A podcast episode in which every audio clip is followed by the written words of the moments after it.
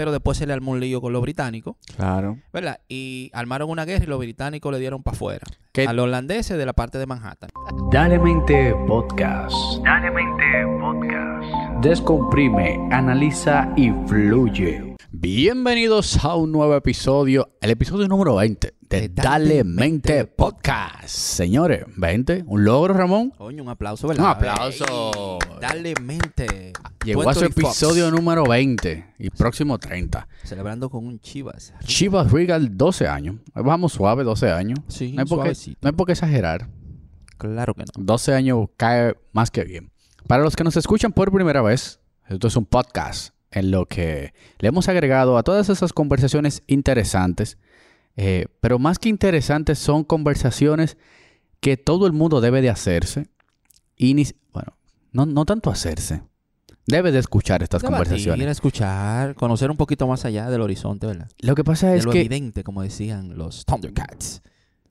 Qué, qué interesante, Ramón, cuando tú escuchas la, la- la historia eh, y te das cuenta que está pasando actualmente muchas de esas cosas que, que- que pasaron en, en aquel momento. Claro que sí, mi hermano. La historia se repite. La historia se repite. Como el libro que yo le dije a usted, que se llama Generations. Generation, que, que abordamos de, la- de- de las cuatro... como- Las etapas de la- las generaciones. Señores, realmente esto es un podcast para conversaciones que usted debe de escuchar con dos grandes amigos, acompañado de ciertos etílicos. Y también en los tapones, señores. Escuchen en los tapones. Esto está durísimo. Sí, sí. Esto, esto dura aproximadamente 45 minutos, una hora, pero miren, le hacemos la promesa. Vamos a hacer una promesa a partir del capítulo ¿Cuál es la número 20. promesa? El podcast de Dale Mente te asegura que si le das play a alguno de los títulos, en una hora tendrás conocimiento vasto sobre lo que estamos hablando. Sí, para pararte en una esquina Ya, un drink. tú eres un ducho. Tú eres santo. Hoy tú vas a hacer un ducho hablando de Nueva York. Cuando este, Nueva pod- York, cuando este podcast se termine, usted puede sentarse con cualquier persona a hablar de Nueva York. Así es. Mi hermano, y antes de nosotros hablar el tema de Nueva York, yo quiero que tú me digas, háblame de la motivación, o sea, de dónde te salió, porque eso no está ni siquiera en la batería de temas que nosotros tenemos. Nosotros tenemos una lista que él mismo hizo, como de 30 temas, pero ese no está. Pero a él se le ocurrió que él quería hablar de New York City. ¿Tú sabes qué pasa? He viajado poco, pero he viajado mucho. He viajado poco, o sea, he viajado a pocas ciudades. No tengo ese abanico tan grande, quizás como tú has tenido la oportunidad, pero he viajado mucho a Nueva York. Y he, viajado mucho a Nueva York en modo conocer a Nueva York. Yo no he viajado mucho, loco. ¿Te acuerdas que un pana tuyo dijo que yo porque fui a Turquía ya... que lo- No, pero tú has ido a muchas ciudades. Ah, Pero yo he ido muchas veces a Nueva York. tenía Y que decirle que fui a Azerbaiyán también, a Beijing, Ahí era verdad que a se iba aquí Wuhan ya. también. He ido muchas veces a Nueva York, señores, y Nueva York es una ciudad mágica. Pero ¿sabes también qué me motivó más a hablar de Nueva York? Que de estos 20 episodios que hemos realizado, te puedo asegurar que más de 10 personajes han incidido mucho en Nueva York. Sí, realmente. ¿Me entiendes? Por ejemplo, tenemos un Baby Ruth que incidió mucho en Nueva York. Tenemos un Marilyn Monroe que incidió Nueva mucho en Nueva York. York. Un Frank Sinatra, Nueva, Nueva York. York.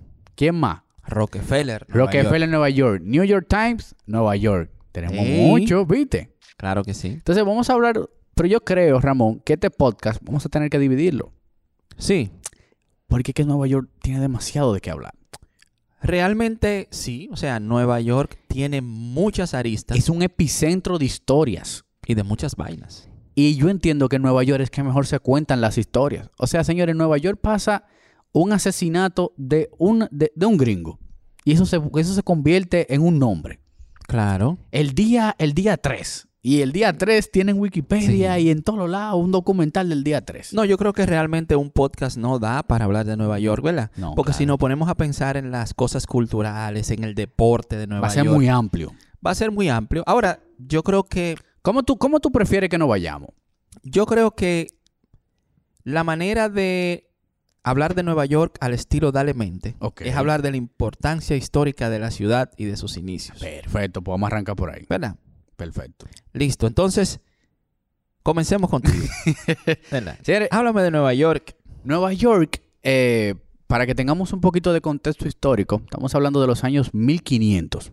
Eh, recuérdense que había mucha, el, viejo mundo, hablábamos de Europa, había muchas expediciones de Sí. muchos navegantes Eh, uno de esos navegantes era Giovanni Verazzano. ¿Qué pasa con Giovanni? Estalano. Estalano. Estalano.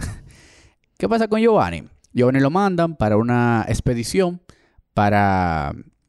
Siempre las expediciones de Europa era buscando una forma de poder atravesar el continente que le quedaba a su izquierda, poder atravesarlo. O sea, cruzar el Océano Atlántico hacia el Océano Pacífico. Ellos casi siempre querían llegar a la India o a China. Ellos querían llegar a la India. Ellos no sabían. Exacto. ¿Verdad? Porque estamos hablando de una época donde los mapas no estaban No bien definidos. ¿verdad? Claro, eran cartógrafos. Cartógrafos Sí. era que se llamaba, ¿cierto? Como Colón, de que, ah, llegué a la India. Llega a la India. era- llegué a la India, llegué aquí. Entonces, ellos trataban siempre de buscar esa parte. Entonces, él hizo varios viajes y él fue de, las de los navegantes que más se acercó a, a lo, a lo que pudiésemos llamar esa costa por ahí donde está Nueva York. Sí. Eso fue en el año 1524. Pero ¿qué pasa? Que realmente él nunca dio directamente, pero él fue el primero que pudo registrar a nivel de cartografía una silueta de lo que se pudiese eh, nombrar esta isla de, de Manhattan. O sea, él Sí. tuvo... yo que llegaron pongo- primero antes yo a pongo- otra, a una isla más pequeña antes de Manhattan. Ellis. La isla más pequeña, ¿verdad? Que ellos llamaron, eh, creo que fue, antes de llamarse Manhattan, ellos la llamaron como la nueva... New Amsterdam. New Amsterdam. Era Ah. la isla más pequeñita. Que yo iba para allá. Ah, Yo iba para allá. dale para allá. Pero, pero yo te iba a hacer una pregunta. Esos cartógrafos, ¿cómo era que lo hacían? O sea, ellos llegaban y veían más... O, o sea, porque estamos hablando que ellos estaban navegando y ellos no estaban satelital. O sea, ellos estaban eh, de manera... eh, ¿Cómo te diríamos? que horizontal. Horizontal, exacto. No estaban de una manera vertical. Y cómo ellos podían percibir lo que estaban viendo. Y realmente la, la, la memorabilia, o sea, los documentos que se encuentran de Giovanni, realmente se parece mucho a la silueta que, que tiene ahora mismo eh, eh, Manhattan. Pero bueno, el punto es que luego de Giovanni vino Henry Hudson. Sí. Ahí le, le suena ese nombre, Hudson. Henry Hudson. Henry Hudson. ¿Qué pasa? Henry Hudson sí la pegó. Henry Hudson tuvo la suerte de poder entrar con su barco por un canal. Y él dijo, lo logré. ¿Qué pasa? Que cuando él atravesó el canal pensando que iba a cruzar ese, ese pedazo de tierra para llegar a las Indias, realmente el, el- el paso llegaba hasta un punto. Sí. Ese punto realmente era la parte izquierda de, de lo que hoy conocemos como Manhattan, porque si vemos geográficamente, Manhattan viene siendo una isla que está en el medio. En el medio. O sea, de un lado tiene a Brooklyn, que en un momento no era parte de los municipios de New York, y del lado izquierdo tiene a New Jersey. O sea, se queda, queda, queda en el medio. Exacto. Que dada la casualidad. Manhattan es la única, eh, digamos que el único distrito de Nueva York que el nombre es originario. O sea, Manhattan se deriva del nombre originario de los habitantes que vivían ahí. Creo que del idioma Lenope, creo que se llama. Qué, qué buen dato. Exacto. Creo que el nombre se cambió, se llamaba como Mahana Mata, que Ma- significa Ah, sí, verdad, verdad, verdad. que significa tierra de colinas. Sí, sí, sí, sí, sí. Porque sí, ahora vemos Manhattan, Lower Manhattan, que es, tú sabes, los rascacielos planos. Pero en la parte donde se construyó Central Park antes, ¿verdad? Todo eso era como hills. Era muchos colina. hills, claro. Entonces, eso es lo que significa el nombre de Manhattan. Manhattan, sí. Manhattan, algo así. Es tierra como de colinas. Ah, mira qué interesante, qué buen dato. Claro. ¿Qué pasa? Que ahí hubo un tema de asentamiento, o sea, por muchos siglos, estamos hablando que duraron más de dos siglos, eh, muchas personas concentradas ahí. ¿Qué pasa? Que hay una persona que se llama Peter Minute, que, que él era representante de una de las compañías holandesas y le compró a los nativos de esa región Le compró la isla. ese pedacito, se lo, se lo compré por 24 dólares. Así mismo es. 24 dólares le compró la, la Manhattan. Compró Manhattan A los entero nativos. a los nativos, incluso ni que siquiera fue por dólar, eso fue equivalente en, do- en Eran dólares. florines. ¿Cómo era? Eh, Era- florines, yo. Era una moneda diferente, o sea, es lo equivalente en 20 a 24 dólares de la, de, de- de la actualidad. Algo interesante es que los holandeses automáticamente comienzan a, a crear cierto asentamiento en esta parte de la isla, pero algo muy interesante para los que han viajado hacia Nueva York. Si ustedes se fijan, la calle Wall Street hacia abajo, estamos hablando del Bajo Manhattan, ese Bajo Manhattan, esa era la única parte habitable que Sí. estaba, ya había una civilización que antes se llamaba New Amsterdam, Sí. venido por los holandeses. Los holandeses crearon en esa misma... En honor a la capital de Holanda. Exactamente. Ámsterdam. Amsterdam, entonces encontraron otra, otra tierrita, New Ah, esta es la Amsterdam. nueva Esta es la Amsterdam. nueva Amsterdam. ¿Qué pasa? Ese, esa calle, ahí vi un muro, un muro totalmente rudimentario, Un muro de la época, un ¿verdad? muro de la época. Y ese muro que en ese momento existía para dividir lo que ya no era New Amsterdam es la famosa calle Wall Street. Exacto. Dígase que de Wall Street hacia arriba vino todo el desarrollo. Ahí pasaron algunos años y comenzó la fatídica eh, revolución. Un lío entre los holandeses y los británicos. Los británicos querían todo. Los, los británicos estaban, estaban dados el diablo. Los tigres querían... Había un tema de imperio. Sí. La claro. corona británica, Gran Bretaña, quería invadirlo todo. Le dio en la madre a los holandeses. Señores, ya esto es de nosotros. Los holandeses realmente no pudieron res- resucitar a, a ese fatality que, que le hizo a la corona. Y en conmemoración, ¿cómo fue que tú me escribiste ahorita? Eh, El duque de al York. Duque de York. Sí, realmente, luego de la victoria de Gran Bretaña, porque, señor, ustedes saben que todo el mundo estaba en búsqueda en esa época. Dame, dame un chin de contexto. ¿Qué estaba pasando en esa época? Todo el mundo estaba en búsqueda. Eh, a nivel- o sea, los países de Europa se estaban expandiendo. eh, querían nuevos territorios porque eh, España estaba coronada, señores, con el descubrimiento de América y Colón diciendo que encontró oro y vaina y todo el mundo estaba buscando ruta de comercialización y de ganar, de generar más dinero Claro. Para sus gobiernos. Entonces, Holanda e Inglaterra fueron los primeros que llegaron a, a lo que es Estados Unidos, Manhattan, Nueva York, y ahí ellos compensaron su pleito y su competencia, ¿verdad? Ok, llegó Holanda, esto se va a llamar New Amsterdam, pero después se le armó un lío con los británicos. Claro. ¿verdad? Y armaron una guerra y los británicos le dieron para afuera. A los holandeses de la parte de Manhattan. Que estamos hablando que para ese tiempo solamente de Estados Unidos estamos contando de 13 colonias. O sea, toda la parte este. Toda Ah, la parte Todo el tema de Boston, Pensilvania, Delaware, todo eso del lado derecho. Exacto. Entonces, el- la lucha sin- se, Se intensificó. se intensificó cuando ellos descubrieron el, el Erie Canal, el canal Erie, ¿verdad? Que era lo que ellos andaban buscando. La canalmanía. Exacto. Todo el Lo- mundo quería un canal. Es que todo el mundo quería llegar a la India. Yo no sé por qué, señor. O sea, La gente quería cruzar ese todo el mundo quería ir a la ruta de seda. ¿verdad? la ruta de la seda, el, digamos que esa línea comercial que pasaba por el Medio Oriente, que todavía hoy se traduce en un problema, porque eso que ustedes ven hoy con Irak, con Irán, con Afganistán. eh, Es un tema de canales. Señores, eh, ahora donde está eh, el tema de Siria, ¿verdad? Siria y Palestina y toda esa vaina. Señores, eso era la ruta de seda.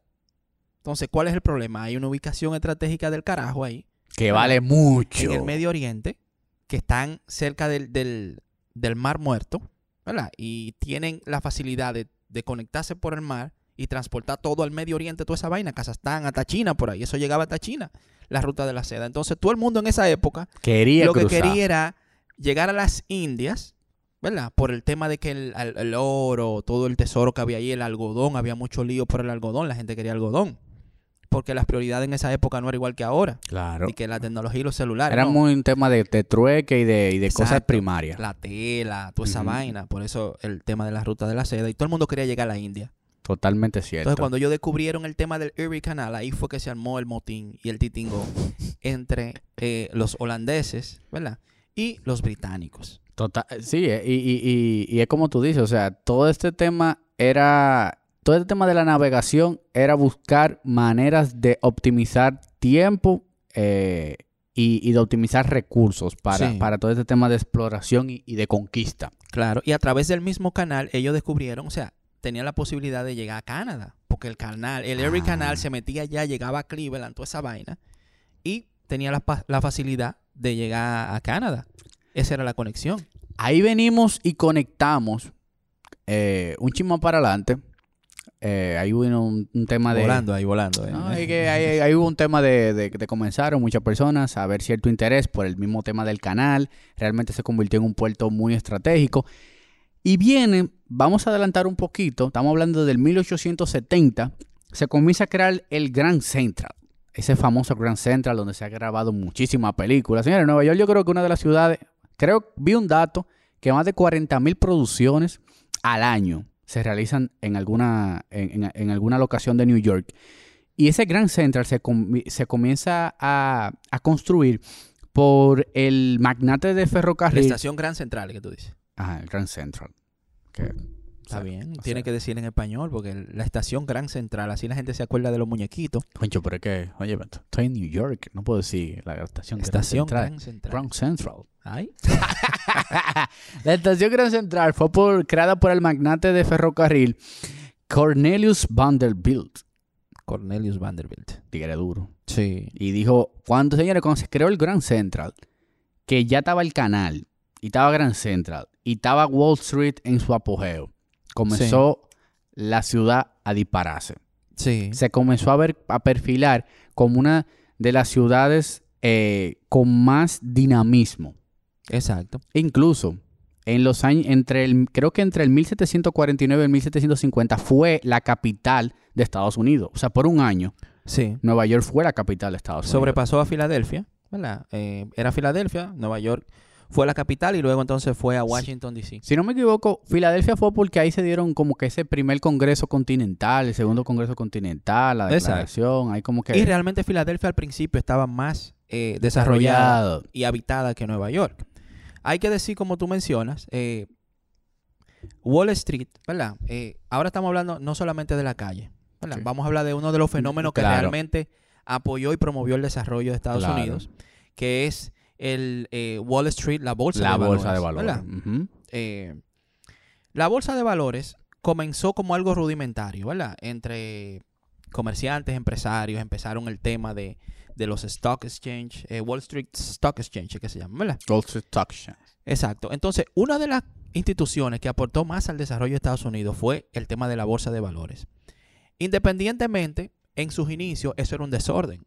Era un ¿Verdad? desorden. Era un desorden porque no había una ética profesional a nivel de las acciones y todo eso. Era mucho un tema de confianza. Era un tema de confianza y un tema de, de aprovecharse también de, digamos que, de las oportunidades económicas. ¿verdad? Luego que sucede eso, que se fundan los distritos, Nueva York, eh, Brooklyn, Brooklyn, Bronx, Queens. Queens, que hay que decir que toditos son, toditos son de origen holandés, perdón, británicos. Todos esos nombres se derivan de instituciones Oh, británicas. Staten. Island es originario de eh, una un reglamento importante de, de los británicos que se llamaban como General eh, Estado General, ¿verdad? Que era como un Oh. parlamento allá. Por eso se Ah, pusieron Staten Island. Exacto. Qué igual dato, igual el. Bronx, el Bronx se deriva de, de apellidos británicos, ¿verdad? Tienen ciertas modificaciones. Pues- Queens era por la decir que reina. es full, full un tema. Exacto. Por la esposa de un príncipe allá, la mayoría era así. Ok. Como comenté al principio, el único que no es Manhattan, porque Manhattan se quedó Con- por con- origen de los nativos. Un origen nativo. Hay- Exacto. Hay, algo interesante que New York, desde su concepción, fue una tierra de inmigrantes. Sí. Es la tierra de donde todos vienen a, conver- a converger.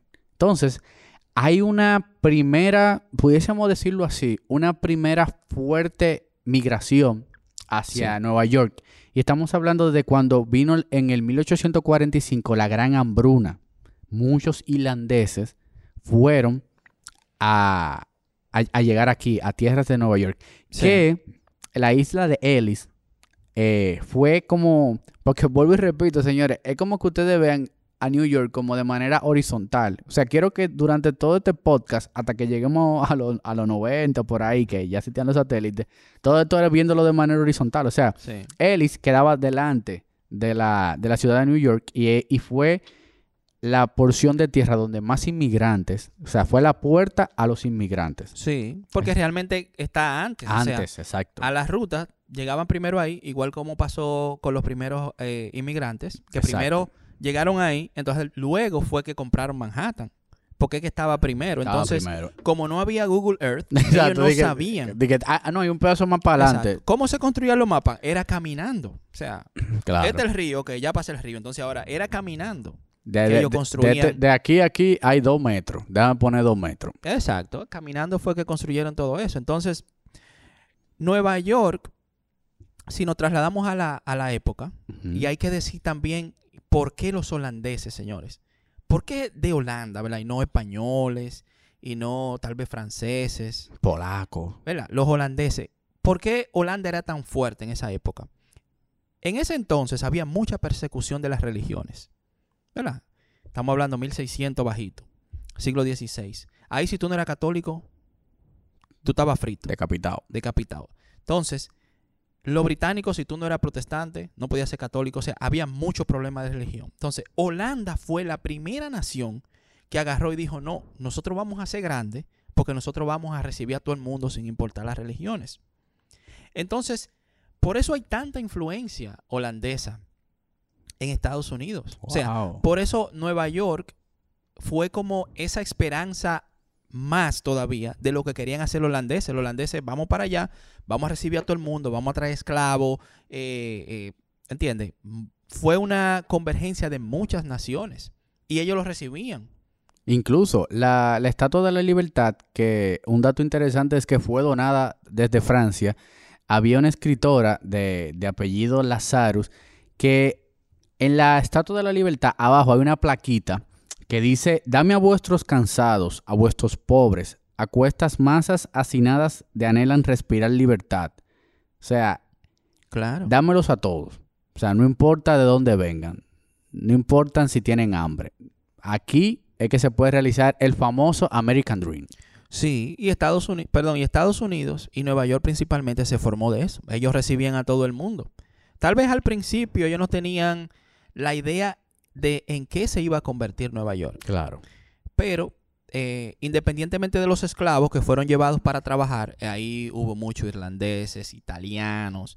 Eh, la mayoría de las obras importantes fueron construidas por manos de obra extranjera. Igual todavía. Y hablando de mano de obra, aquí viene el gran paso de New York. ¿Qué pasa? Que vine- eh, con toda esta avalancha de inmigrantes se sobrepobló toda, toda esta, esta isla en el Bajo Manhattan. Y del Wall Street hacia arriba tuvieron que hacer, porque lo que había mucho era asentamiento. O sea, venía una Sí. gente, creaba una casita, muy todo muy rural. Tuvo que venir un plan, una comisión de planeamiento urbano en el 1811 para poder distribuir a todas esas personas de una manera inteligente. Pero ¿sabes lo más interesante? Que el diseño que hicieron fue una cuadrícula. Sí. Inclusive se llama así el plan de grid de 1811 grid. O sea, fue una cuadrícula. Una cuadrícula. O sea, si ustedes se fijan en el mapa de New York, de Wall Street hacia arriba, todas las calles hasta las ciento y pico, o sea, todo es una cuadrícula. Sí. Y fue muy criticado en su momento ese plan. O sea, era un plan que estaba adelantado a los tiempos, porque incluso decían que era un plan de urbanístico que iba a ser monótono. O sea, era una- era un- era un- eran unas cuadrículas y ya tú ibas a saber dónde iba a converger cada calle. Lo que no se veía hacia adelante era la facilidad, por ejemplo, del metro. Sí. O sea, tú tienes un metro que te baja todas las calles en una, o sea, te baja todo, o sea, te baja mucha distancia en una sola calle. Sí.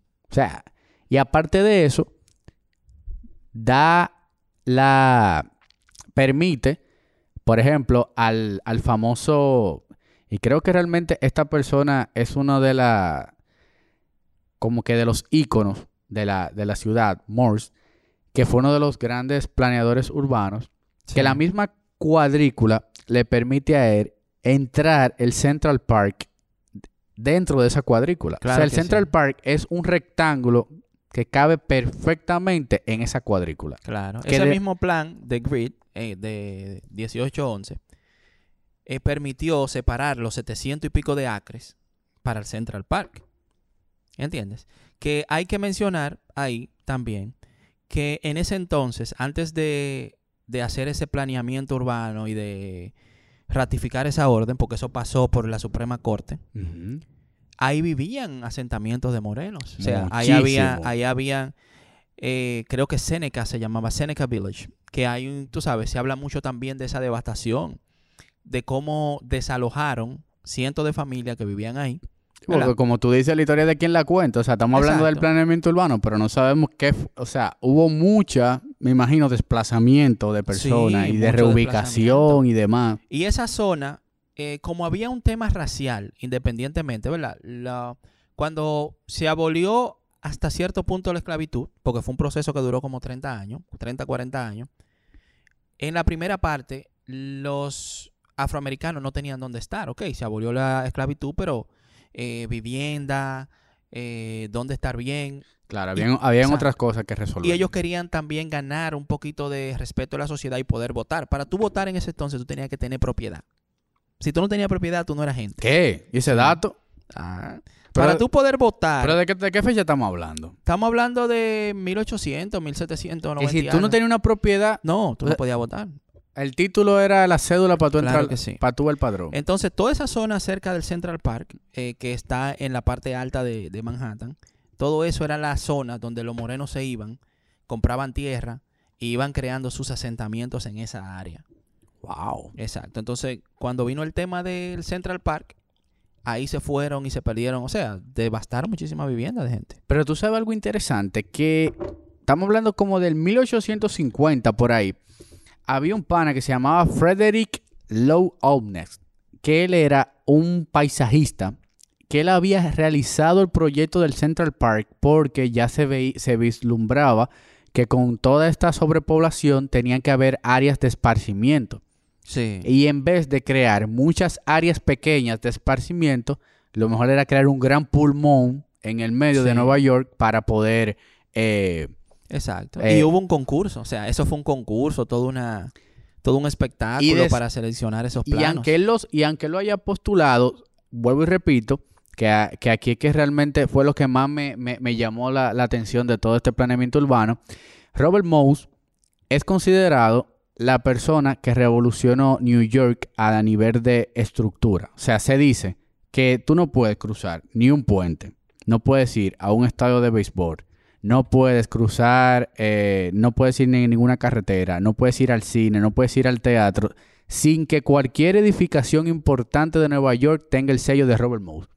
Para que ustedes entiendan, Un visionario. Robert Mouse estuvo desde el crack de los del 29, estamos hablando desde el 1930 hasta el 1970. O sea, él vio pasar a cinco alcaldes y siete presidentes, Robert Mouse. Sí. Y siempre estuvo como cabecera de planeación urbana. Incluso él fue de los, de los que impulsó muchísimo los famosos rascacielos. O sea, Nueva York es exitoso también por el tema de los rascacielos. Y todo ese Sí. planeamiento urbano fue, fue gracias a Robert Mouse. Sí, pero el tema de los rascacielos fue, fue una cosa también, De competencia. no de competencia. Mira qué pasa. Hasta la construcción del puente de Brooklyn, Oye, tenemos, tenemos media hora y, y- y todavía no hemos hablado. hasta la construcción del puente de Brooklyn, ¿verdad? Las, las, las estructuras de hormigón que sostienen las cuerdas del puente fueron las estructuras más altas construidas hasta la época, ¿verdad? Cuando se construyó el puente de Brooklyn. Todo eso era residencia bajita. Hasta ese momento, la gente no sabía que podía ser construir vertical. Buen dato. Por eso era tanto el Y deseo. Y mucha gente que murieron construyendo ese Brooklyn Bridge. Sí, hubo eh, Sí, porque Se Eh, cayó se- el puente. No, es que incluso que para poder bajar esas vigas hacia esa profundidad, tenía que haber una persona debajo sacando el lodo y demás. Y el calor que hacía allá abajo se, se- se fue mucha gente. fallecieron mucha gente realmente. Pero hasta esa construcción fue que la gente entendió. ¿Y por qué entendió? Hubo una persona, un fotógrafo, que hizo un trabajo magistral. Ahí que tú reducto en ese dato. Antes de ¿Dónde el tú puente eso? estar construido, ¿verdad? Porque la gente no lo entendía. Tú sabes que todavía hoy en día uno necesita ver para creer. No, hoy mismo tú me dices que los carros van a, no van a necesitar ruedas, que van a estar por el aire y yo no te lo creo. Exacto. Entonces, el interés de construir el puente de Brooklyn era para conectar, ¿verdad? Manhattan con Brooklyn. Y era porque no había terreno prácticamente. Ellos no veían más terreno para construir casas. Entonces, como Estados, como Manhattan estaba creciendo tanto, Nueva York, ellos entendían que había que construir el puente para conectar a Brooklyn, pero también para llegar a Staten Island, ¿verdad? Y poder seguir desarrollando el tema del mobiliario. Entonces, cuando ellos construyen las primeras dos espigas De del- cada lado. de cada lado, ¿verdad? Viene un fotógrafo y se sube allá arriba, mira, y tira una foto que se vio la ciudad entera ¿Qué? desde allá arriba. Entonces, esa foto creo que tenía como siete. Él la imprimió y la puso en museo. Tenía, creo que era como siete metros. La fotografía. La gente empezó a ver la ciudad diferente. ¡Wow! Porque tú sabes que es así, ¿verdad? Hasta que tú no ves que uno Lo lo, que, te- logra. lo que te estoy diciendo, o sea, la gente se quedaba en la ciudad de la, la isla de Ellis porque no podía ver más para allá. Cuando vio la altura, ¿verdad? Que esas dos espigas subieron arriba. La gente dijo, mierda, pero podemos hacer cosas altas. ¿Entiendes? Entonces, Nueva York, para mí, dentro de su proceso histórico y de desarrollo, ha representado eh, lo que es la sociedad de, digamos que, de la aceptación de ideas, de razas, culturas diferentes. Que ahora uno lo ve como por, digamos que por dado, que, ok, sí, estamos bien tú y ahora, pero en esa época eso significaba mucho. Totalmente. Que tú veías caminando por las calles de Nueva York chinos, que veía británicos, que veía holandeses, que veía franceses, que veía españoles, que veía Irlandeses ahí juntos bebiendo. africanos y todo el mundo andaba en la calle normal, Totalmente. normal. Tú sabes que ahora que toca ese dato de 7 metros, creo que el primer, bueno, sí, el primer rascacielos, eh, que se puede considerar el rascacielos, nada más medía 40 metros. Y creo que era, un, era una compañía de seguro que se llamaba E- Equality eh, Life, eh, algo así. Era, era un rascacielos de 40 metros, en el cual fue el primer rascacielos. ¿Qué pasa? Que los rascacielos, o sea, las edificaciones no pasaban por lo regular de un séptimo un octavo piso, sobre todo hoteles, porque, óyeme, lo- lo- lo- los tigres estos que los maleteros pasaban lucha, subiendo un séptimo un octavo piso. Claro. Entonces, cuando implementan el ascensor dentro del edificio, es que comienzan a crear este tipo de Ahí edificaciones. también sale a relucir nuestro amigo Edison, que lo vimos en el episodio de Tesla. Totalmente sea, cierto. El desarrollo de Nueva York Ahí vino verdad, el, as- combinado. el ascensor y también Tesla, claro. Claro, el desarrollo de Nueva York vino combinado con una revolución de la cual nosotros hemos hablado en, en capítulos anteriores, ¿verdad? Nueva York empezó a ganar popularidad. Inmediatamente Nueva York gana popularidad, empiezan los millonarios a mudarse para allá. ¿Quiénes se mudaron para allá? Carnegie, Andrew Carnegie, que era Eh, el duro del acero, Rockefeller, Rockefeller, total. ¿verdad? Y, Eh, y le tengo un dato. En esa competencia de, de los rascacielos se entró el señor Chrysler de la compañía automotriz. Entonces, Aunque Chrysler fue mucho más adelante. pero Chrysler, hay una historia interesante del rascacielos de Chrysler y es que lo que ahora mismo se llama el Trump Building, anteriormente eh, pertenecía a, un banco. Chrysler tenía pensado hacer el rascacielos más alto. Cuando él lo está haciendo, que ya arrancó, que va por su piso, sabrá Dios, piso 60, piso 70, se dan cuenta que había un plan de crear este Trump Building y comienza a subir el Trump Building. Cuando suben el Trump Building, el tipo se da cuenta que como por dos o tres pisos está más para abajo y le dice al, al arquitecto, no, ya estaba hecho, no se podía construir otra planta. Le dice al arquitecto, ¿y qué tú vas a hacer? el, tipo, el tipo agarró y le dijo, ¿tú sabes qué? Vamos a ponernos creativos. Tú ves las- la, la parrilla de cómo se ven los Chrysler, los Chrysler, adelante. Vamos a crear una puya arriba con ese aspecto de Chrysler y encima de esa puya vamos a ponerle una antena. Y ahí se Y convirtió en el rascacielos más grande. Tú sabes que yo te quería preguntar una cosa, porque dentro de la historia, señores, eh, nosotros tenemos gente buena, gente mala, instituciones buenas, instituciones malas. Claro. Pero muchas veces las instituciones que son malas por ciertas cosas hacen sus aportes positivos por otro lado. O sea, Totalmente hay que entender cierto. que la vida es un yin y un yang. Entonces, en el desarrollo de Nueva York, hay una institución que hizo mucho bien y hizo también mucho mal. ¿Cuál es la institución? El Tammany Hall. Pero espérate, dale suave. ¿Verdad? Antes de entrar con Tammany Hall, hay que hablar del Tammany porque Tammany fue que apoyó al económicamente también la construcción del puente de Brooklyn. Totalmente cierto. Para que entiendan, el Tammany Hall era una fuerza política del Partido Demócrata. Y en la ciudad de Nueva York tuvo mucha incidencia por el tema de los inmigrantes. ¿Por qué tuvo mucha incidencia con el tema del inmigrante? Bueno, antes de ser una institución fuerte, ¿verdad? Política, eh, Tammany Hall fue una institución que ayudó mucho a los inmigrantes, ¿verdad? Entendida desde su concepción. Maquiavélico Tammany Hall. maquiavélico. Claro. Eh, ayudó mucho a los inmigrantes. Fue una institución que manejaba dinero y hacía obras, ¿verdad? De infraestructura. Entonces tenía la capacidad de ayudar a todos los inmigrantes a conseguir trabajo. Chiripa. Ok, tú llegaste, principalmente los irlandeses. Sí, ahí es que voy. Buen dato, buen ¿Verdad? dato. Los irlandeses dominaban mucho esta fuerza política. Exacto. Porque creo que, aparte de los holandeses, los irlandeses tenían un asentamiento muy fuerte en Nueva York. Pero, de eso que tú estás hablando, la primera contienda electoral había una facción, habían dos facciones. O sea, había una facción que eran lo- lo- los No Nothing. ¿Qué eran los No Nothing? Los republicanos. Que Sí. por lo regular eran los nativos. O sea, para que entiendan más o menos, porque mira, Ramón, te voy a decir algo. Nosotros tenemos que, de- después de este podcast de, de Nueva York, tenemos que seguir hablando más de la historia de, de cómo se crean estos partidos y demás. Pero, Claro. pero por arribita, los nativos, para que entiendan, siempre son los republicanos. O sea, los, re- lo- lo- de, lo- como concepción, incluso los primeros eh, presidentes, exceptuando George Washington, que era un presidente independiente, eran republicanos, eran los nativos.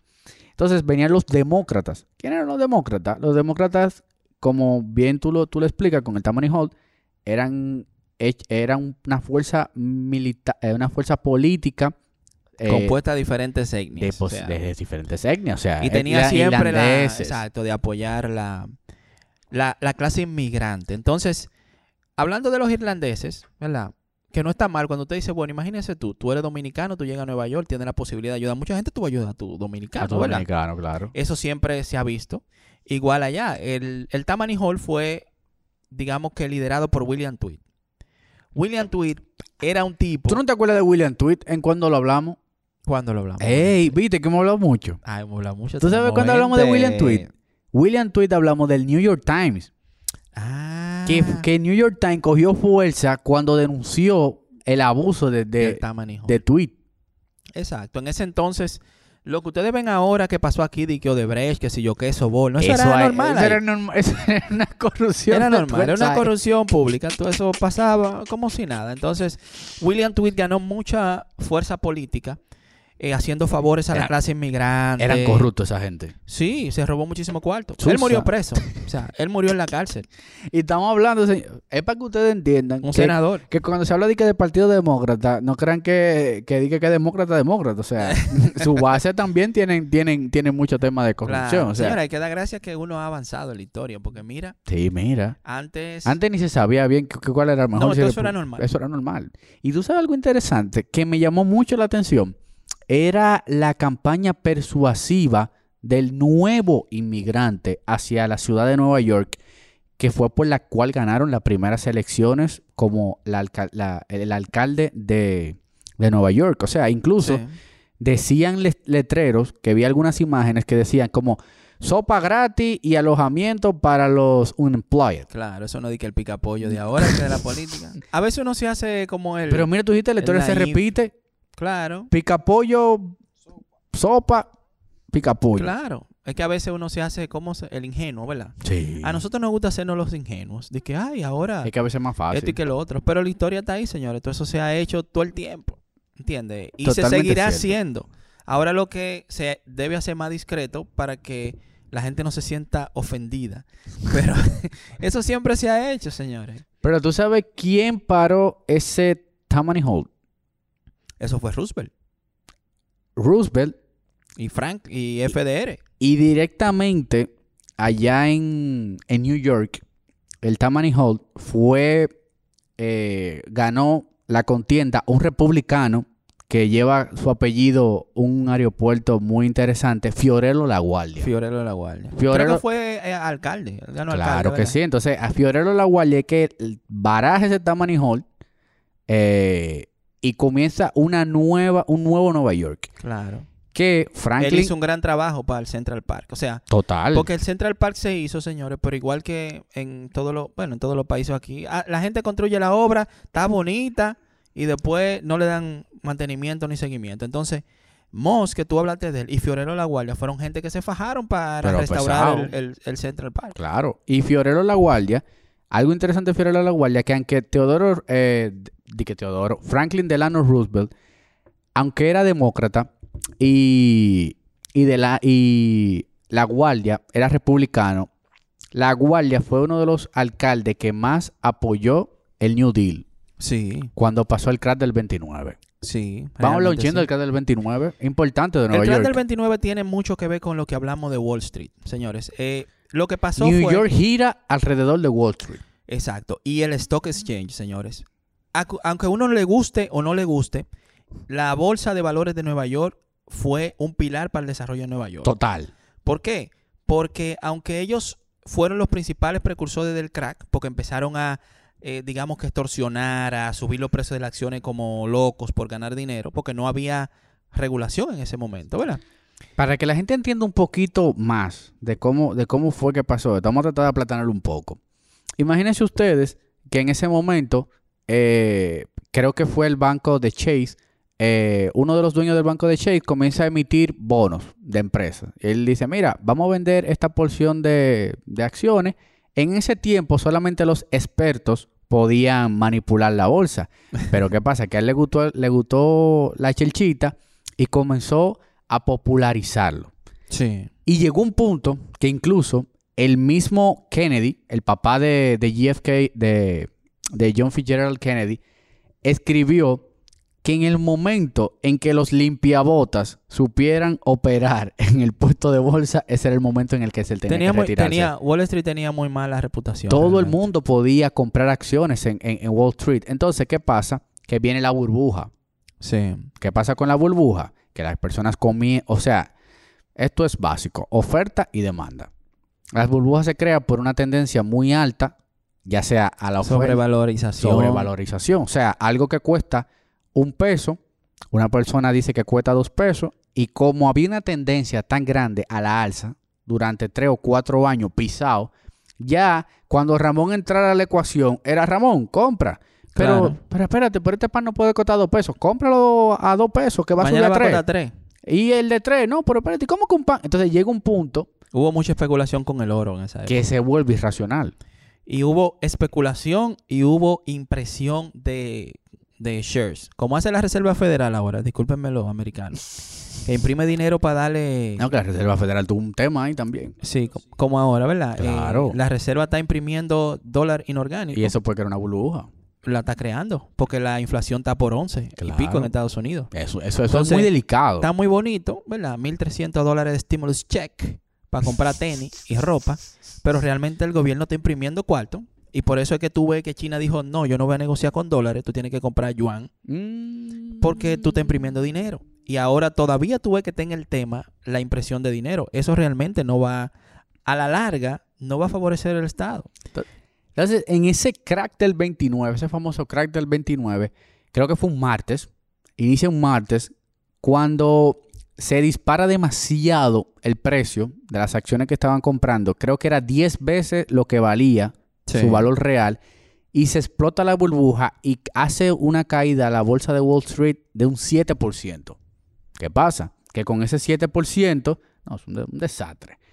Con ese 7% que baja, el jueves negro, con ese 7% que baja, automáticamente viene nuestro primer episodio de Rockefeller. Y dice Rockefeller, se reúne con los, los dueños de Chase, con los dueños del Citibank, se metieron y dijeron, espérense, vamos a inyectar dinero fuerte para poder controlar esta burbuja. El héroe de eso fue JP Morgan. JP Morgan. JP Morgan fue, sorprendió a todo el mundo. Pero no tan héroe.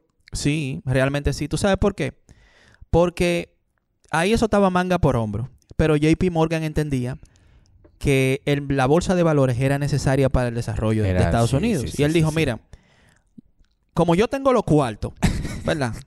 Para vaquearlo a todo el mundo. Eso como que Pepín diga, como que Pepín diga, vengan, señores, vamos a resolver este tema. Pe- JP Morgan... Pepín y Vicini se junten. Vamos a, vamos a esto. Exacto. JP Morgan se reunió con todo el que estaba ahí. Y Eran que tenía cinco, cuarto. cinco. Y él dijo, miren, vamos a organizar esta vaina. Porque si seguimos con esta chelcha, nos vamos a joder todo. Y no queremos jodernos todo. ¿Entiendes? Entonces, JP Morgan agarró y metió los cuartos que hacían falta para estabilizar el mercado. ¿Verdad? Y claro, al final él salió, ¿verdad? Como el hombre más poderoso y el imperio.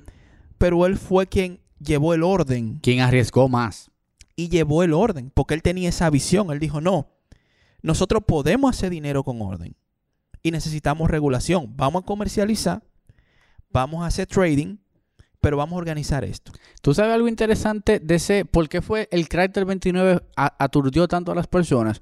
Porque estamos hablando que cualquier persona podía reali- realizar el sueño americano solamente invirtiendo en esa alza continua. Entonces, todas esas personas que estaban de una manera u otra involucradas en el tema del puesto de bolsa, muchas personas se suicidaron. Comenzaron a salir los rumores que se suicidó que tal, tal persona. Entraron a, a Wall Claro. Street, irrumpieron todas las instalaciones, tiraron de todo. O sea, se vivió un caos tan fuerte. Incluso, se, hay una frase mm, eh, muy famosa en esos días que es, esto no puede estar pasando. O sea, Sí. ¿cómo esto puede estar pasando si había una confianza tan grande en la bolsa? Exacto. Entonces, hay una cosa que hay que poner en contexto, ¿verdad? Nosotros vemos Nueva York, ah, muy bonito, 1929 estamos hablando. muy bonito, muy desarrollado, eh, rascacielos y demás. Señores, pero Nueva York en sus inicios, así como había mucha riqueza, había mucha pobreza. O sea, Nueva York albergaba mucha gente pobre. Claro. Mucha gente La vivía, desigualdad era muy fuerte. mucha gente vivía sin nada, eh, como, qué sé yo, cinco o seis gente en, en espacios súper pequeños, vivían abajo de la tierra. Nueva York no era lo bonito de Nueva York que ahora. Bueno, y todavía no están, tú sabes, hay zonas que están realmente eh, en Nueva York se vive mal. pero Hay mucha en parte esa que se vive época mal. había, o sea, había mucha pobreza. Y una de las gente que llegó al rescate de eso fue eh, Roosevelt. ¿Qué, hacía? ¿qué, qué hizo Roosevelt? Mira, Me, me cae bien Roosevelt. claro, Tigre duro. porque Roosevelt lo entendió. El Hubo New Deal. libro- Él dijo, ¿qué es lo que vamos a hacer? hubo un libro y un periodista que hizo un trabajo enorme. Mm. Eh, lanzó un libro, hizo un reportaje cuando salió la cámara con flash. El tipo estaba hace tiempo haciendo fotografía de cómo vivía la gente hacinada, pero había lugares que eran muy oscuros. Entonces, para esa época se inventa el flash. Y el tipo agarra y empieza a fotografiar a la gente en la oscuridad. Y lanza un libro que se llama ¿Cómo vive la otra mitad? ¿Qué? ¡Bárbaro! ¿Cómo vive la otra mitad? ¿Y tú El tipo documentó tiraste? toda esa ¿Tú te lo vaina. tiraste ese libro? No, yo leí más o menos como la sinopsis y vi Eh, que pero- hablaban un poquito de eso. Yo soporto leerlo, sí. ¿Cómo vive la otra mitad? Qué bueno está eso. Así mismo. Entonces, ese libro llegó al presidente Roosevelt. Y el presidente. Roosevelt fue a Nueva York a conocer esa situación. Y agarró un libro del pana, porque él lo leyó. Roosevelt leyó el libro. Y le dijo, en el mismo libro, lo firmó y se lo dio al tipo otra vez. Y que, he leído tu libro, he venido a ayudar. Bárbaro, New Deal. Papá, por eso fue que, que ese tipo fue tan duro. ¿En qué consistió el New Deal? El New Deal consistió en una reforma realmente. Una reforma muy agresiva. Muy agresiva. O sea, invirtieron mucho dinero del Estado para poder... Señores, cuando la economía se estanca, lo que hay que tratar de dinamizarla. ¿Cómo se dinamiza? Puede pasar lo que está pasando ahora mismo, lo que hizo Joe Biden, ese, ese famoso estímulo, pero eso, Roosevelt, no, fue, eso, no, es- eso no es nada. pero Roosevelt lo hizo mucho mejor. Por eso es que no va a llegar a terminar Biden.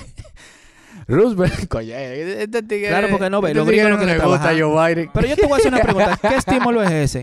Le da cuarto al americano. Y todo el mundo viene a viajar para acá, para no quieren trabajar, señores. Todo el no mundo quieren trabajar. Todo el mundo lo que quiere es más estímulo. Cogiendo tickets, cogiendo tickets, Y huyendo. Parrisol aquí. Roosevelt, ¿qué hizo? Roosevelt dijo, no, espérate. Vamos a construir Vamos a poner obra. a construir obra. Comenzó y, y dinamizó millones de empleados Sí. en todas esas obras públicas. Y no solamente, no solamente por parte de Roosevelt, señores. Ese libro y la actitud del presidente de que hay que cambiar esta vaina, también puso a los empresarios en eso mismo. Porque la mayoría de las estructuras importantes americanas se hizo después de ese libro y en el New Deal. ¿verdad? Por ejemplo, la biblioteca pública. New Deal. Y la hizo el, la no la hizo el gobierno. O sea, los empresarios se pusieron la pila. El Carnegie Hall. El Es Madison. Square Garden. O sea, hay una El serie... nuevo Madison Square Garden. Exacto. Hay una serie de infraestructuras que, Que se fueron hechas hicieron. públicas Wow. porque la gente entendió cuando vio ese trabajo de cómo vivía la otra mitad de Estados Unidos. Y el mismo Social Security viene del New Deal. O sea, había que buscar la forma de poder salva- salvaguardar por lo menos la dignidad de cualquier norteamericano. Sí. O sea, el, o sea, New Deal, el New Deal fue muy poderoso. y con eso, por ejemplo, ¿qué, qué nosotros podemos ver? Eh, todas las ciudades, señores, tienen sus etapas Total. y han sabido crecer, ¿verdad? Resolver su problema eh, con, con el esfuerzo también de la parte privada. Sí, ¿Entiendes? Mucha vaina, Columbia University, qué sé yo cuánto. Es Hay muchas universidades que fueron fundadas por, por privado. Tú sabes un dato interesante. En 1932, esto fue, me gustó mucho esto que leí. En 1932, Enrique Jardiel escribió algo y dijo: Manhattan han unido las lanzas de su cúpula contra un peligro común que quizás venga algún día por donde ellos menos lo esperan: el aire. Ey, ¿Qué premonición él hizo? está, profundo eso. El World Trade Center. 11 de septiembre del 2001. Ya tú estás hablando de problemas. ya tú estás hablando de problemas. Está hablando, hablemos del Central Park. Dime, dim- vamos, vamos a hablar la importancia del Central Park fuera del que es un pulmón eh, ambiental. ¿verdad? Punto interesante del Central Park. Es considerado una de las obras, obras a nivel de tecnología y paisajismo más importante del mundo. Para que ustedes entiendan más o menos el tema del Central Park, como tú lo decías, todo eso eran hills. Eso eran muchas. Eso era echado a perder. Eso era el asua de República Dominicana.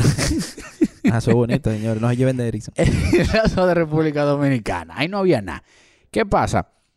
El Central Park, señores, está totalmente hecho a nivel de tecnología. Dígase, las lagunas que hay eh, dentro del Central Park son artificiales. Cualquiera que va al Central Park piensa que toda esa zona boscosa es directamente proporcional a una naturaleza de un inicio.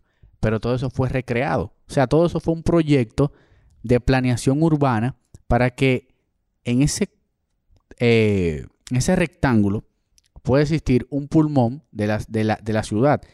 Si hay una inundación en New York, automáticamente por debajo las lagunas reducen sus niveles de agua. Sí. A ese nivel el Central Park. Claro. Y, y aparte del tema tecnológico y de diseño, señores, el Central Park, trasladándonos a la época, donde había múltiples razas, problemas sociales, interculturales, toda esa vaina, fue uno de los primeros parques que se diseñó también con el objetivo de que la gente socializara, de, Esa- fortalece- de fortalecer la cultura de Nueva? York. Claro que sí, porque no había un espacio donde los pobres se juntaran con los ricos. Es cierto. Y el diseño de- del Central Park, a diferente de muchos parques, era para que la gente entrara por fácil por muchísimas partes. Quizá por eso Robert Mouse no quería hacer tantos parques chiquitos, sino uno grande. Claro, o sea, hay una concesión, señores, porque, ok, ¿para qué se crea un parque? ¿Cuál es el propósito de un parque? Recreación. ¿Verdad? Recreación, que la gente vaya Actividad al parque, social. actividades sociales. ¿Entiendes? Es unir. Esparcimiento. Porque el parque, los parques unen Unen, es cierto. a las sociedades. Totalmente. Y muy diferente a aquella época, los parques o los espacios así se utilizaban era para comercializar. No eran cosas para recrearse, ¿verdad? Para ir en Navidad, para patinar, para... Muchas películas que se grababan en. Central Park. Exacto. Y todavía, a pesar de que el Central Park ha pasado por altas y bajas, ¿verdad? Ha, ha pasado por eh, épocas o pasó por épocas difíciles en los 60 y los 70 con temas de la criminalidad. Hoy día la gente socializa y se encuentran uno con otro en Central Park. ¿Entiendes? Entonces, esa fue una de las obras que, digamos que fortaleció mucho el espíritu del Nueva York, No, y eso mismo. neoyorquino. O sea, eso mismo que tú estás diciendo, eh, de, de- de- de que se creó con esa intención a nivel cultural. O sea, la extensión que tiene el Central Park, yo creo que caben hasta seis veces. Son lo que- 730 acres, algo seis así. veces un Vaticano. O sea, eso es inmenso. 8 kilómetros tiene. 8 kilómetros. O sea, Central Park. Yo no lo he andado entero. O sea, yo he andado pedacitos, pero no he podido Yo andar. me voy a llevar la patineta que tengo ahora. Tienen 8 kilómetros. es bastante. Entonces, Pero en estos minutos que nos quedan, ya hemos hablado bastante de New York, todo lo que ha pasado con New York. ¿Qué pudiésemos destacar así, a grandes rasgos, de Nueva York? yo creo que dentro de la historia de Nueva York, lo más importante que podemos destacar es el tema multicultural. O sea, Nueva York, Ahí, ahí voy. Nueva York se- desde el principio fue un símbolo. De soñar. un símbolo de un lugar donde todos podían estar, sin importar su, Su pasado. su pasado, sin importar su preferencia religiosa, sin importar su raza, etnia, que en esa época era muy difícil y era, era casi imposible tú tener un espacio donde la gente eh, pudiera congregarse de esa manera. Y también como Nueva York, digamos que aceptaba a todos, logró captar esa gran, eh, digamos que esa gran masa de personas trabajadoras que estaban dispuestas a, a darlo todo para construir una mejor nación. Totalmente. La visión de instituciones, buenas o malas, la parte de los millonarios mudarse allá y decir no. Aquí ¿entiendes? se puede hacer vida. Aquí se puede. Eh, luego eso del, de, digamos que del compromiso social, cuando ellos vieron, señores, tenemos que devolver a la comunidad. Y fíjate cómo, cómo es todo este tema cultural. Yo creo que ha sido la esencia de Nueva York, porque fíjate, por ejemplo, cómo nace la salsa cuando hablamos de la Fania. Sí. Nace en Nueva York con todas Sí. esas mezclas del jazz, de los, de los tambores afroamericanos, de la cultura latina. Todas esas cosas salió en Nueva York. Por ejemplo, se ha convertido en un epicentro del mismo, eh, del orgullo gay. O sea, el Stonewall es en New York que está. ¿Pero por qué está en New York? Porque siempre ha sido una tierra de, como tú dices, que no hay etiquetas. O sea, en Nueva York tú puedes ser. Exacto. En Nueva York tú puedes tener la preferencia que tú quieras, eh, la religión, Y convergen todas. y puedes trabajar. Por ejemplo, yo quiero hacer un podcast nada más de Brooklyn, que me encanta tú Brooklyn. eres fanático de Y Brooklyn. en Brooklyn, todo, hay una gran población, por ejemplo, es judía. Y tú Sí. puedes alquilar un Airbnb y estar al lado de un judío, y al lado tú puedes estar con un irlandés, y al lado tú puedes estar con un filipino, y no pasa nada en el mismo building. Claro. Esa, esa es una de las cosas más importantes que ha dado Nueva York al mundo. Totalmente ¿Verdad? cierto. Eh, aparte de la posibilidad de que se trabaja duro. Y fíjate que si nos vamos a comparar como ciudad a Nueva York, no tiene grandes atractivos naturales. O sea, no tiene una, una catarata del Niágara, no tiene un pico de Sí. Duarte, no tiene grandes Bueno, playas. tal vez Manhattan no. Pero Nueva York, por ejemplo, el área de Buffalo y ya cerca de, de Canadá, por allá, eso son otra cosa. Pensilvania, eso tiene muchas cosas Pues bonitas. Estamos hablando de Estados Unidos más para allá, pero Lo que pasa Nueva que- York, Nueva York no tiene grandes... Ah, La ciudad de Nueva York. ¿Tú sabes algo interesante? Que se nos- Albany. que se- Albany es muy chulo. ¿Tú sabes algo interesante que, se nos pa- que casi se nos pasa? El tema de los rascacielos, que eso siempre me ha llamado mucho la atención y lo descubrí ahora con esta investigación que hice. Hubo una ley eh, por los años 1900 sobre cuan- cuando comenzaron a hacerse es- esas edificaciones de rascacielos, comenzaron a hacer los edificios muy altos y eran literalmente una pared de cemento alta que automáticamente cuando pasaban de un piso número 20 quitaba, obstruía la visión de los neoyorquinos a ver el sol. Y dijeron, espérate, si esto sigue continuando y todo el mundo comienza a construir estas grandes paredes Gotham City. Gotham City. Entonces, ¿qué hicieron? Hicieron una, una ley que, que decía que a partir del piso 40 tú tenías que hacer un piso más reducido para que entrara la luz. Dígase, de formar como... Acá, tú, un ingeniero civil tenemos aquí. Esa, ¿cómo como se el diría? Empire State. Como, exacto, como el Empire State. Es como que. Exacto, como una, una, una diagonal. Que el edificio vaya formando una diagonal a según vaya. mientras, reduciendo mientras su vaya. área. Exacto, vaya reduciendo su área para que el sol pueda penetrar a los neoyorquinos, porque se iba a convertir en una ciudad de cemento. Así es. Y, y todavía dicen que es una ciudad de cemento. Y yo sé que tú no quieres hablar de mucho de. ¿De, de, de- ¿De qué? lo- Señores, no hablamos del aporte que hizo la mafia al desarrollo de Nueva York, te encanta. este tema- no, pero ese es un ¿verdad? podcast, es un podcast. Es otro podcast. Pero da, da- da un brief, da un brief de lo que viene. El, próximo podcast tiene que ser de la mafia. Eh, bueno, De las cinco familias. de las cinco familias. eh, ese sería un podcast solo, yo creo que sí. Sí, Vamos a dejarlo sí. ahí para ver qué dicen nuestros eh, dalementistas ¿Tú sabes algo curioso? o que- dalementeros. ¿Tú sabes algo curioso que yo vi? Eh, el tema de la gran manzana. Hay una... eh, ¿Por qué se llama la Gran Manzana? ¿Por qué se llama la gran manzana? Hay varias historias. Hay una historia que apunta mucho al tema de que los grupos de jazz eh, nominaban a las ciudades como manzana. O sea, dependiendo de donde ellos vayan a tocar, le decían de que Little Apple, Big Apple. Entonces, como en New York existían los bares más grandes donde ellos podían tocar, por eso comenzaron a llamar el de Big Apple. Sí, pero eso viene antes. Viene ahí. O sea, antes. el jazz eh, sí promovió mucho la marca de la Gran Manzana, pero inicialmente era Gran Manzana porque se producía mucha manzana. ¿En O sea, serio? Nueva York producía más manzana que todos los otros sitios. Ah, pero es que tú rompiste con ese Luego de ahí hay un esfuerzo de mercadeo que se hizo para que se llamara la Gran Manzana, eh, Nueva York. Y entonces luego de ahí, entonces eh, fue adoptado por el tema de los jazz, del músico de jazz. La música apoyó mucho el tema de la Gran Manzana. Eh, digamos que tú acabas de mencionar Broadway.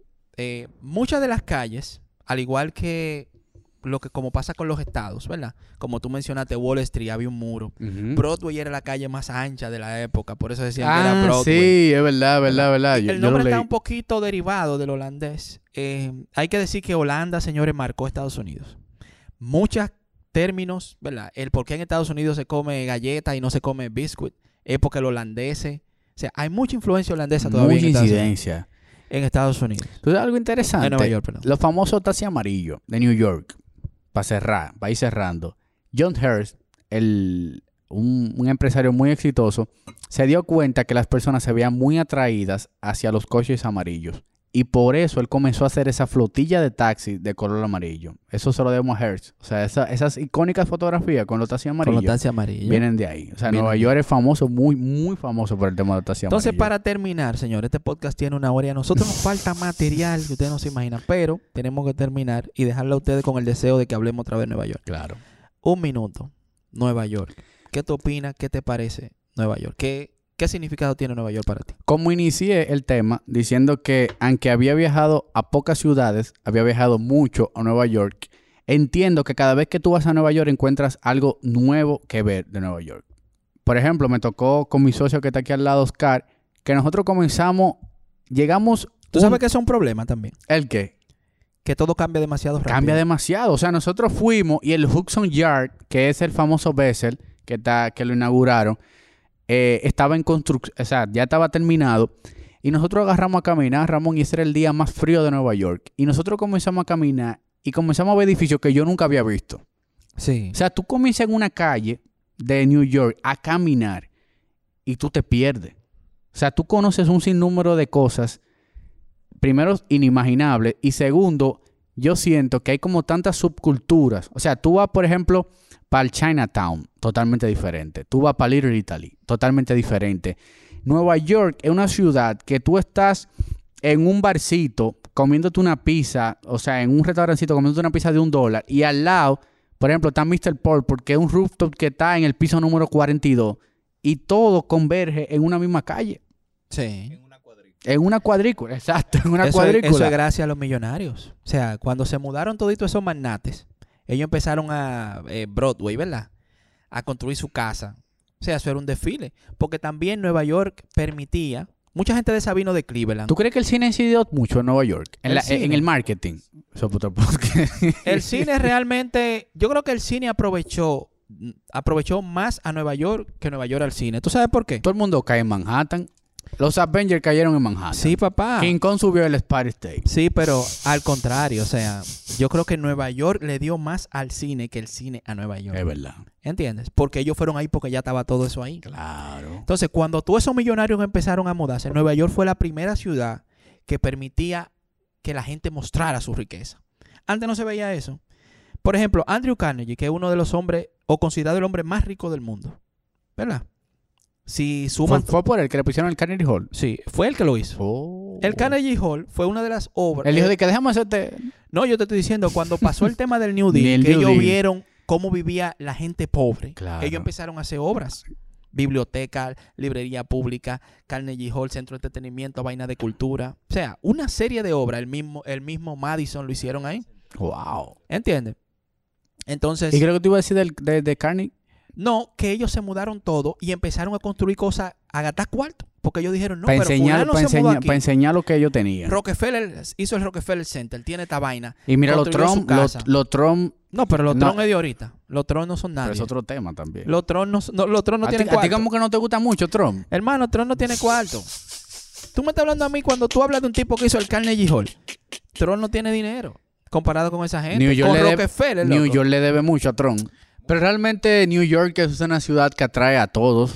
Eh, es una ciudad que tú la puedes visitar mensual y vas a encontrar nuevas cosas. Y sobre todo, ellos tienen una cultura de eso mismo. O sea, las mismas colecciones, los mismos museos, los teatros, todos viven en una constante evolución. Por ejemplo, de, del mismo New York ha nacido una de mis grandes admiradoras de, todo el- de todos los tiempos, Paul Scher, que su agencia publicitaria... Una de de- la gente que tú admiras, ¿verdad? No. O ella te admira a ti.